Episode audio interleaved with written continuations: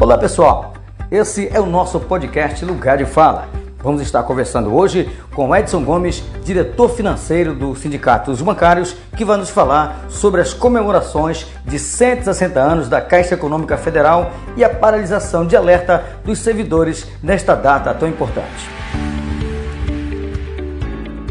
Pois é, ontem a Caixa, essa instituição centenária, né, completou 160 anos. Então, só para fazer um breve histórico disso, que é importante, eu acho que para o ouvinte aí entender, a Caixa ela iniciou lá na época da escravidão, né? Então, os primeiros clientes da Caixa foram os escravos, né? Eles querendo comprar sua liberdade começaram a depositar isso. Por isso da importância da Caixa para o povo brasileiro, né? Então, a Caixa é o único banco 100% público, né? E que agora está ameaçada, né? Então esse governo que está aí, ele vem ameaçando a Caixa com a privatização.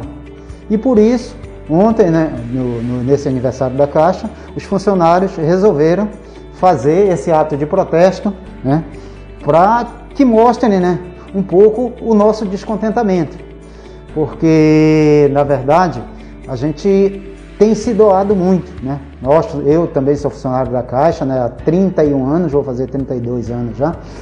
E a gente vê o quanto é difícil a gente trabalhar na situação que está, né? Então nós tivemos agora recente esse pagamento do auxílio emergencial, né? Que muita gente foi beneficiado. Nós chegamos a abrir mais de 65 milhões de contas. Então, 65 milhões de pessoas que foram atendidas. 65 milhões de pessoas é até maior do que vários países. Né? Então, fizemos isso só dentro da Caixa. Então, daí a importância dos empregados da Caixa nesse momento para o país. Por isso que a gente vem fazer esse protesto hoje.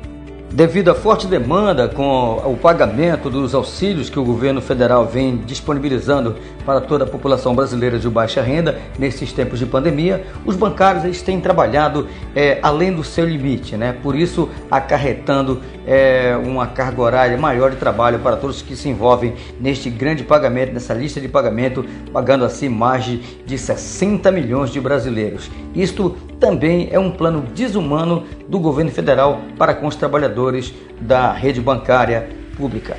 Pois é, mas isso aí no início o governo ele tinha planejado em dividir com todos os bancos. Aí para surpresa nossa, e surpresa entre aspas, né, que a gente já sabia, que banco só visa lucro. Então nenhum banco quis fazer esse pagamento, porque sabia que era dureza. Então a Caixa foi obrigada a fazer e cumpriu com a sua meta, apesar da gente saber que tivemos problemas sim, né? Tivemos problemas de, de grandes filas na, nas agências da Caixa.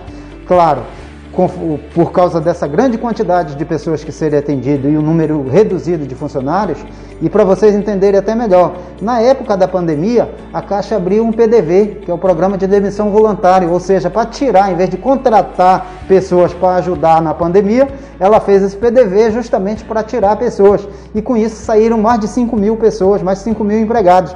E é uma das coisas também que a gente está reivindicando nesse, no, nesse nosso protesto, que é a contratação de de mais gente, mais empregados para a Caixa. Esse pacote de maldade vem recheado de muitos outros produtos, digamos assim, dentre eles o fechamento das agências. Como se dá esse processo? É, no mês passado, vários prédios em Brasília, no Rio de Janeiro, São Paulo, eles já foram até desocupados. Inclusive, se vocês forem dar uma olhada na internet, vocês vão ver que a Caixa está até doando material que seria inservível, cadeira, mesas, computadores para algumas instituições de caridade. Por quê? Porque ela fechou várias agências e vários prédios desse que tinha atendimento da Caixa, que tinha empregados, né? Essa campanha iniciada em defesa do serviço público dos bancários, ela tem um prazo de validade? Ela é permanente? Essa campanha é permanente, né? Porque também essa questão de privatização, ela está na pauta do dia do governo, né?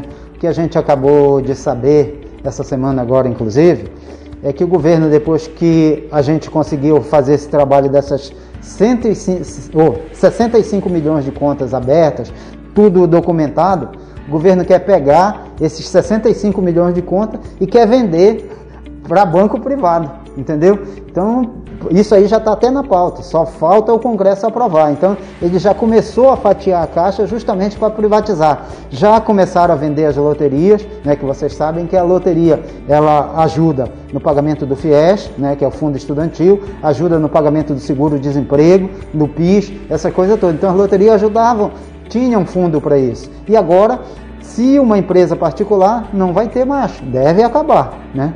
Então, a gente vê por aí o, o descaso que o governo está dando a essa questão da Caixa. Diretor, na contramão de tudo isso que vem acontecendo com a privatização dos bancos públicos, o Sindicato dos Bancários aqui no estado do Amapá tem trabalhado dioturnamente para que seus, seus associados possam ter uma melhor qualidade do atendimento e brevemente estará inaugurando uma sede ampliada. Como é que estão as obras? Pois é, as obras elas estão de vento porra. Apesar de tudo, né, a gente sabe, a gente teve um problema sério que tudo aumentou, né, a construção do, do início do ano passado para esse início, praticamente a, a, o material de construção subiu mais de 100% e a gente está tendo essa dificuldade. Mas, independente disso, a gente tinha feito uma poupança durante os 10 anos que o sindicato foi inaugurado em 2010 para fazer essa construção. E a sede a gente tem uma previsão de entrega lá para abril ou maio desse ano para entregar, para atender melhor os nossos associados, no caso. Com a inauguração da nova sede também, é, o trabalho de atendimento irá ser ampliado que é que o bancário pode encontrar nessa sede nova? Como será o atendimento feito na nova sede? Pois é, né? Antes nós tínhamos um, um, pequeno auditório lá que muitas vezes quando a gente fazia reunião ficavam pessoas de fora, né? Às vezes também a gente tinha que alugar algum outro espaço. Agora não, a gente vai ter esse, né?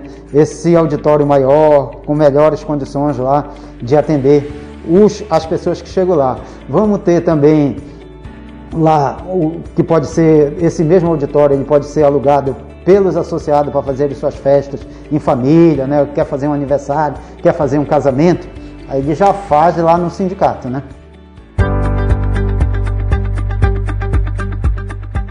Eu sou o jornalista Valdeci Bittencourt e este foi o podcast Lugar de Fala. Logo estaremos de volta, sempre com assunto de interesse do grande público. Um forte abraço!